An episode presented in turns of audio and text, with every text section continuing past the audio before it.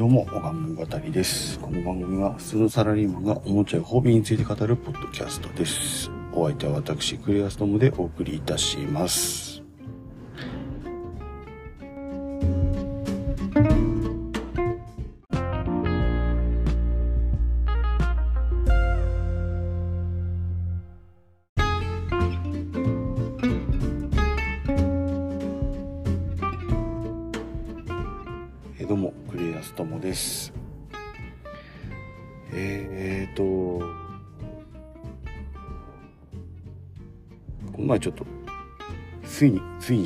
久々にですね、映画を見に行きまして、まあ、自分が見た映画っていうよりかはちょっと、まあ、息子連れてってちょっとまあ、映画見たっていうあの話なんですけど、あの、トーマスの今、映画がやってましてじゃそれを見に行こうってことで見に行ってきました。なんかトーマスもあのそうですねえっ、と1900 1980年代後半とかですかね。私がすごいちっちゃかった時はえっ、と何ですかね。実際に人形をこう操作したりしてあのトーマスあの機関車たちもあのなんていうんですか鉄道模型を使ってこうストップモーションではないんだけどなんかこう、まあ、人形操演であの演じられるような内容だったんですけどえっ、とどこのタイミングかちょっとはっきり私調べてないんですけど、えっとついこの間までやってたのはそこからあの CG アニメに変わってたみたいなんですね。でまあ私の息子がまああのもっとバブバブしてた時はそのまあその CG のシリーズを中心に見ててで、えーついこの間またちょっと刷新が刷新というかガラッと変わって今度は完全にあのカートゥーンアニメみたいな感じになってかなりえっ、とすごいキャラクターたちもあの可愛いい感じになってました。なんかあのまあのシリーズ通じてそのまあやっぱりそのいろんな機関車たちがこういろんなアクシデントを起こしちゃったりして、まあ、それをこうなん乗り越え乗り越えない乗り越えないんだよなあの人たちなんか知らないけど。なんかこう、えーとまあ、後始末をどうどうするかみたいな そういう話があのいっぱいあるんですけど、まあ、大体その私が見てた時のトーマスも私の息子がこう見てたぐらいの世代のトーマスもあの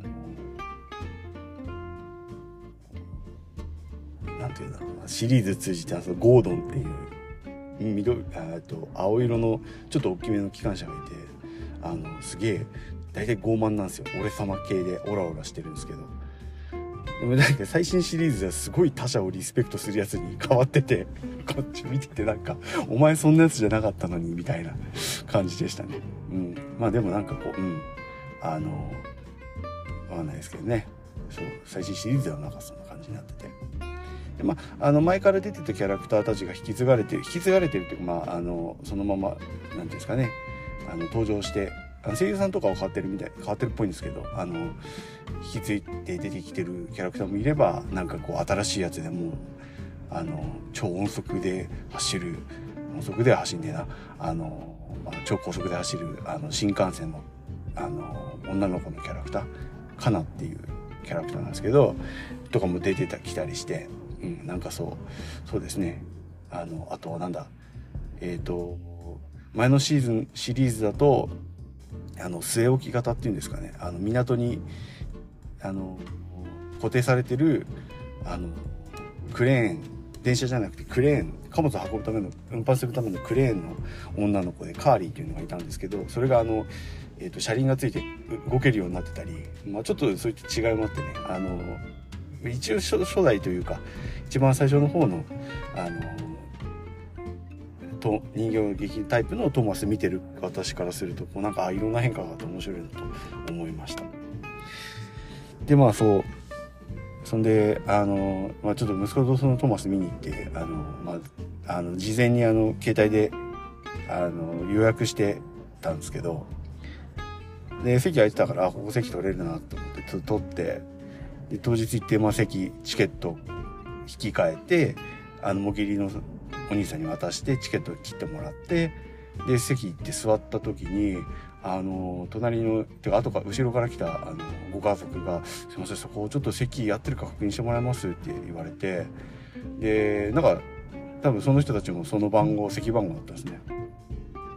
でいやちゃんと見て買ったし合ってるでしょと思って見て見たら席番号合ってたんですよ。席番号合ってるな。えじゃあ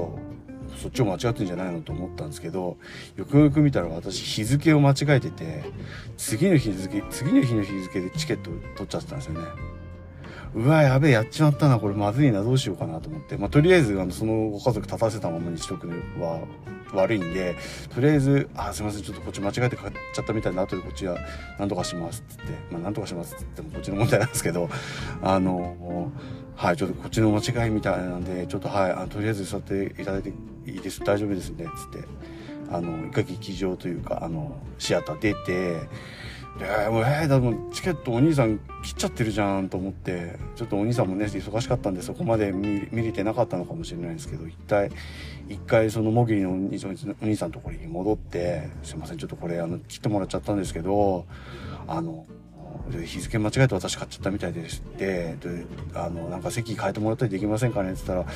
とりあえずちょっとチケットカウンターの方チケットカウンターというかまあそのそうですねチケットカウンターみたいなところちょっと行ってご相談していただけますかって言われてであのあじゃあ行きますちょっと聞いてみますって言ってでまあちょっとその時点でもう息子心配そうな顔しちゃってて。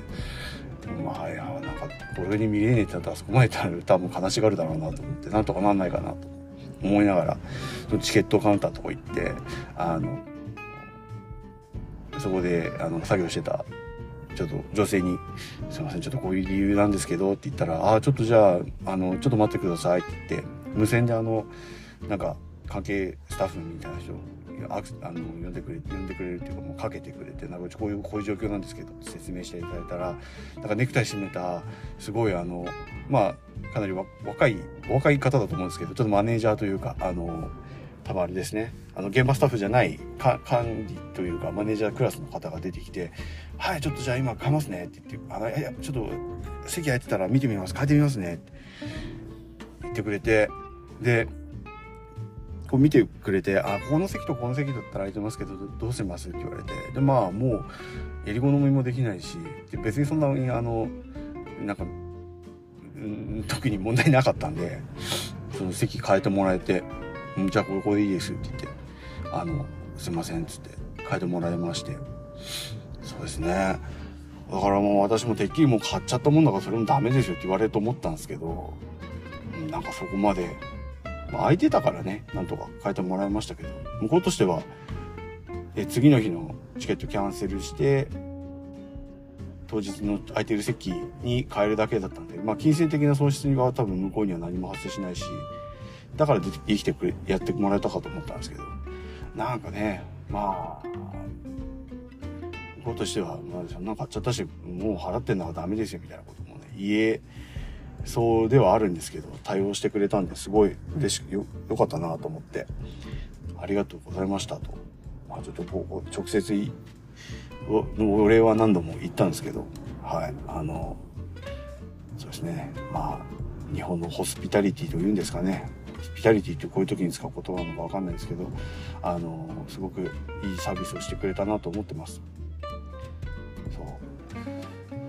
ね。でもなんかこう座席間違えて買っちゃうみたいなって多分やっぱ一生のうちに何回かはありますよね。私買っちゃったのもしかしたら初めてかな。なんか前にもやったことあるような気がするんですけど。でも時々なんか電車とかねあの新幹線とか見るとたまにいません？あの自分たちじゃなくても他の人であのすいませんここチケット違いませんか？みたいな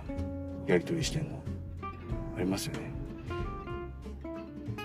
回なんか新幹線かなんか乗った時に私と私の家族と、まあ、まあ新幹線乗ってでまあぞろぞろと乗ってで、まあ、私たちの席の近くに座ってたお兄さんが寝てたんですね。で他の家族の方がなんかそこの席だったらしくてお兄さんが寝てるのはちょっとどうも変だなということだったみたいで、でもなんか声かけづらそうだったんで、たた、ちょっとトントンって叩いて、すいません、ちょっとなんか、こちらのご家族がって言ったんですけど、そのお兄さんがすごい、え、今ここどこですか？キョロキョロしちゃって。どうも、なんか、だからそのお兄さんは、本来、その私たちが乗った駅で降りる、その私たちが乗った駅かその前の駅で降りるはずだったんだけど、寝ちゃってたらしいんですよ。でもう電車出発しちゃってる。で、そこ、後から乗ってきたご家族は、そのお兄さんが降りた後の席に座るはずだったっぽいんですよね。だからお兄さんがちゃんと、あの、間違えずに起きて、乗れ、降りれてれば、そこの、そういうバッティング的なことは起こんなかったんですけど、そのお兄さんは、え、え、ちょ、ああれ？とか言って、すごい困っちゃってね。まあ、ご家族も困るんで、とりあえずこのご家族多分その席買ってるんで、多分ちょっと一回、あの、降りるタイミングが失っちゃったのちょっとあれだと思うんですけど、多分、ちょっとあの、車掌さんかなんかにご相談していただいた方がいいかもしれないですね、つって。あの、したら、あ、そうですよね、つって。そのお兄さん、とりあえず荷物持って、あの、席からどいて、あの、まあ、後から乗ってきたご家族がなんとか座れたみたいな感じだったんですけど。で、そのお兄さんどうしたのかなと思って、まあ、私たち降りる駅までかなり時間があったんで、あれしてたんですけど、ずっとあの、なんていうんですか、電車乗った後のドアの付近、ドア付近のところで しゃがんでて うわ、マジか悪いことしちゃったんだ。まあ悪いことしちゃったっていうか、なんかちょっと、なんかちょっと惨めな思いをさせてしまったなと。その兄さんが次の駅まで座るためには、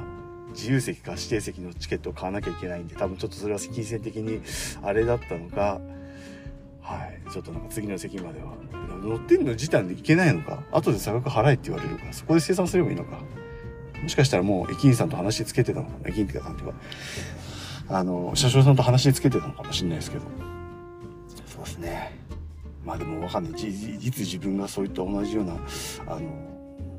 ことをやっちゃうかわかんないんで、笑ってるわけじゃないんですけど、そうですね。あの、気を、気をつけて、あれしないと、ね、疲れてたり寝ちゃったのはあると思うんですけど、気をつけて、ちゃんと起きれるようにしたいなと思います。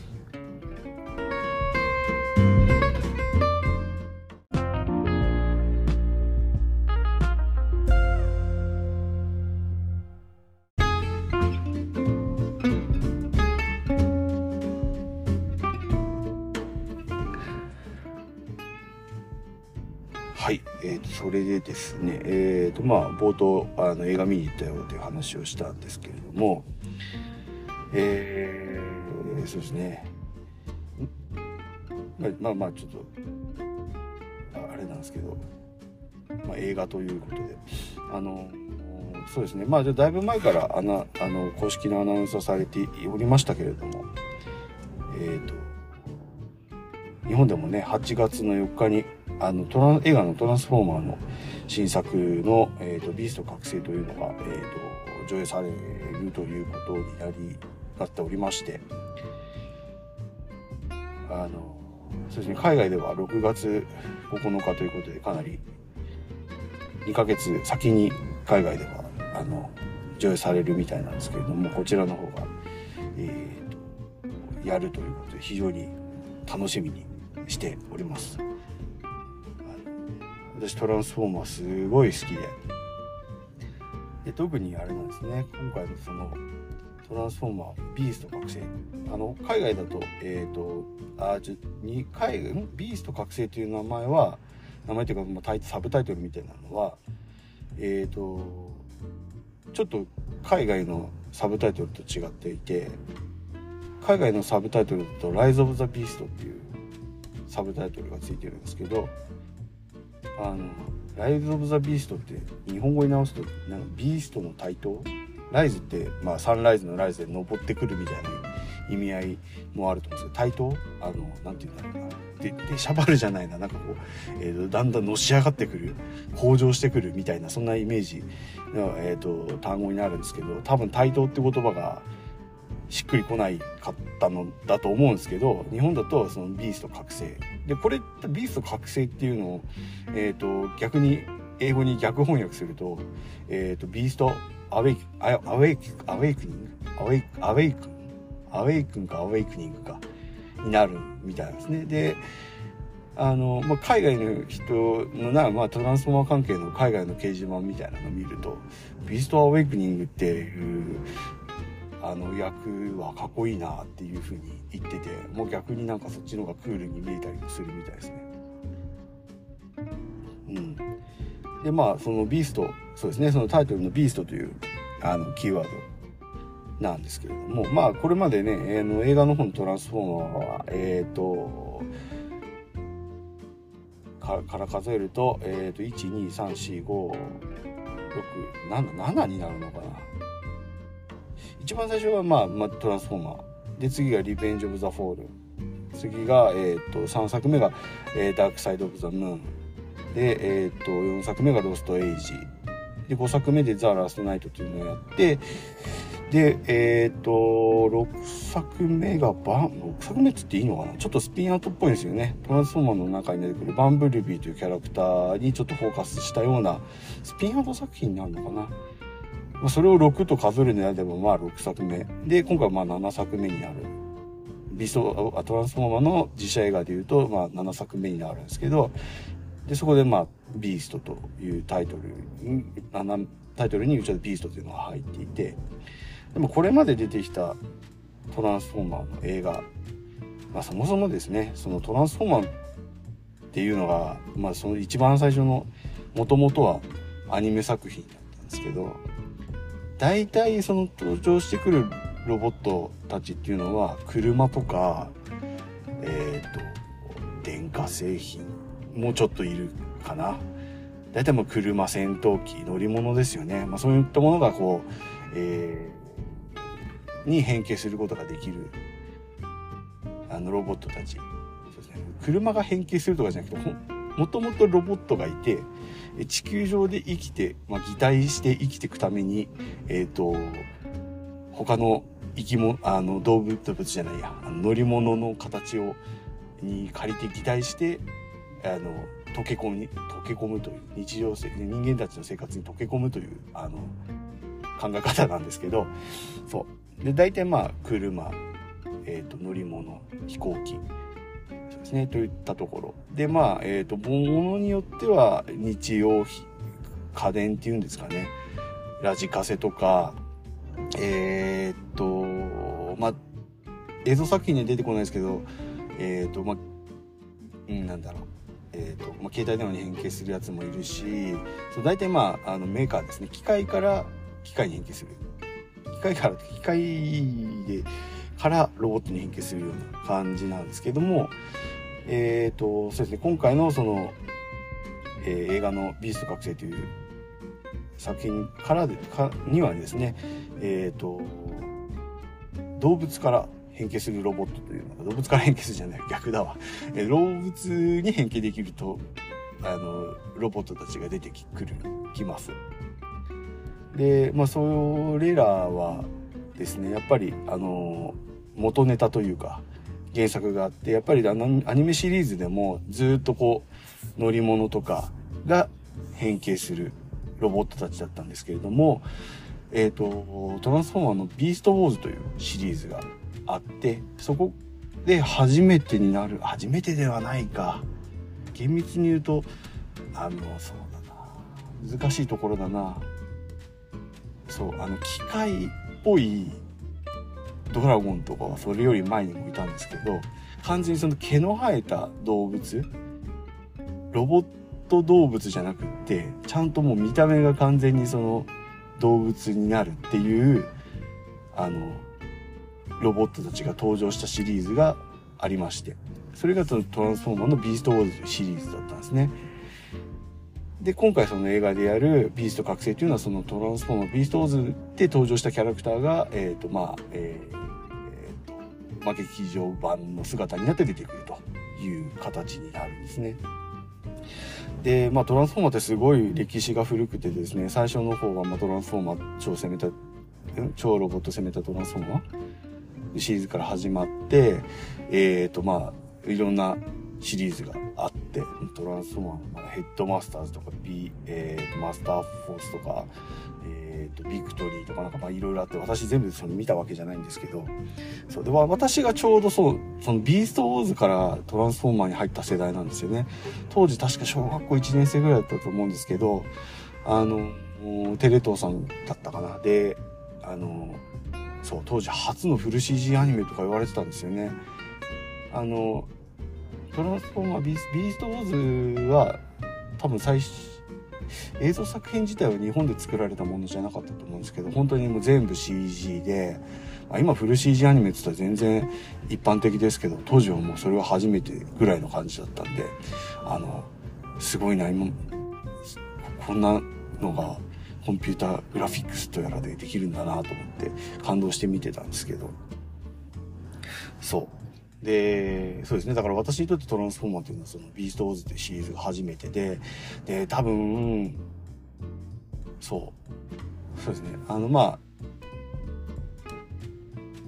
あ、トランスフォーマーって大体そうなんですけど、大体、その、正義の味方チームは、まあ、オートボット。あ海外ではオートボット。日本だとサイバートロンというチームまあ、正義の味方チームにいる、えー、キャラクターが大体こうキャラクター名が決まっててえっ、ー、と大体そのシリーズが変わるけど名前は変わんなくて見た目は変わるみたいなことが結構多いですよね。でリーダーは、まあ、オプティマスプライムというやつなんですけど日本だとコンボイって呼ばれることがすごく多くてでそれまで大体コンボイっていうのは、まあ、ものによってはちょっと違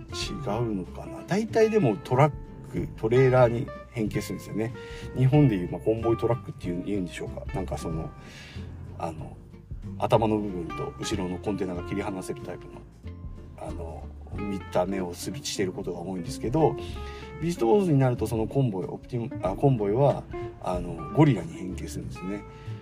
でまああそうか。まあコンボイそうだな。であの海外名もビーストウォーズで変わってオプティマスプライムじゃなくてオプティマスプライマルというちょっと名前が変わっててややこしいんですけどまあそんな感じになります。でそれまで大体トレーラーだったやつが急にあのー、ゴリラってなった時にまあ私はそれまではあんまり知らなかったんであれだったんですけどあのファンの間では衝撃だったんだろうなってすごい今でも思いますね。でちなみにその各作品ごとのえ、ー、と、名前は同じなんですけど、同一人物じゃないんですよね。オプティマスプライムたちは。コンボイたちは。だからなんかもう、いわゆるその、スパイダーマンのマルチバースっていうんでしたっけ？今、あの、なんかいろんな世界線があるみたいな。あれもなんかちょっと厳密に定義があるんですよね。よくわかってないけど。でもそんな感じで、まあ、別人格なんですよね。で、そうそう。あれどこまで話したっけ？えっとやべ熱くなって分かんなくなっちゃったそうでまあだからそう子供の時にすごくまあの初めて見て感動してかっこいいなということでなんかそうですね、まあ、誕生日とか買ってもらえるなんかプレゼント買ってもらえる時にはすごくトランスフォーマーそうですね、まあ、ビーストウォーズのおもちゃを買ってっていうのをすごい親にリクエストした覚えがあります。そう。でまあビーストウォーズを皮切りに日本だとそのビーストウォーズの続編でセカンドネオっていうシリーズをやったりカーロボットっていう、まあ、日本のえっ、ー、とアニメがしばらく続くのかな。そうですね。続いたりして。でまあその後もアニメシリーズはちらほらとやったりするんですけどやっぱり一番思い入れがあるのはそのビーストウォーズのシリーズですかね。小学校の時にそのビーストウォーズがきっかけですごく仲良くなった転校生の子がいて、その子との仲良くなったきっかけもトランスフォーマー、あビーストウォーズだったりしたんで、かなり、あの、思い入れのある作品になりますね。なのでやっぱり今回も、その、そうだな、その子ちょっと久々に連絡して一緒に見に行こうかなと、ちょっと思ってたりするんですけど、まあ予定が合えば息子も連れてきたいしかみさんとかも行きたいしいろいろ楽しみですね。ちなみになんかその日本版日本版で吹き替え版の声優はあのビーストウォーズのあの最初のシリーズをやった時に担当してたあのその主役というか、まあ、リーダーの正義の味方のリーダーを声を担当してたあのコンボイキマスプライマルの声を担当してたあの小安武人さんがまたたあの担当される声優担当されるってことでそこもねファンの人にとってはすごく嬉しいポイントだったりしますよね。でまあやっぱり思い入れのあるシリーズなのでいや私はあんまりそんなにこうなんていうんですかねこうおもちゃあんまり今買わないようにしてるなんか子供がやっぱり父さんばっか買ってずるいみたいになっちゃうのはちょっとなんかあれなんで あんまり買ってないんですけどいやさすがにちょっとトランスフォーマーじゃないあの次のそのビースト覚醒シリーズで出てくるフィギュアはちょっと欲しいなと思ってます。やっぱりそうですね。なんか今なんかトランスフォーマーのフィギュアってすごい高くなっちゃってるんですけど結構私がそ見てた頃のトランスフォーマーあのビーストーズのフィギュアとかって一番ちっちゃいやつなんていうのスカウトクラスベーシッククラスなんていうの新しいんだろう一番ちっちゃいサイズのあの小動物クラスっていうんですかね。小動物クラスっていうと難しいな。だから一番大体そういうフィギュアってなんかこうクラスが分かれてるんですよね。あのでっかいやつ中くらいのやつちっちゃいやつみたいな。でちっちゃいやつぐらいは大体1000円以下ぐらいで買えてたと思うんですけど1000円ぐらいか。で買えてたと思うんですけど今多分1000円以上全体するし1500円とか。下手したら2800円とかぐらいなんですよ終了5分前となりました。ご退出の準備をお願いします。今聞こえましたこれ。これ今日はねちょっとあの JR さんでやってるあの貸しブースみたいなのがあるんですけどそれちょっと借りてやってみてます。どうなんだろうな結構駅構内にあるんで駅の放送とかも外から聞こえてると思うんですけどもしかしたらこのそうですねこの Spotify for Podcasters の機能が最適化という機能があるんでそれをやると周りのノイズとか結構消してくれるんですよね。時計のカチカチ音とか。もしかしたら今の今ねちょうどあのアナウンスであと5分しか使えないから早く出ろっていうアナウンスがあったんですけどもしかしたらそれもカットできるかもしれない。すごいですよね。私の声とそれじゃない声をカットできた判別してカットできたとすればすごい。どうやってやってるどういうアルゴリズムなのかわかんないですけど。はい。えー、ということでですねそう。まだねそのリスト覚醒やってないんでまあ、私ネタバレはしないつもりなんですけどあの良かったよって話はよか良良いかどうかちょっと分かんないんですけど見た後の話もポッドキャストでねしたいと思ってるんでそれも今後のネタにしようと思ってます。なんかポッドキャストやってる人ってすごい映画好きの人すごい多いイメージあるんですよね。だからちょっと映画のことね話するのちょっとね夢だったんですよ。そんなに映画マニアじゃないですけどね。うん。トランスフォーマーの映画はちょっと見たら感想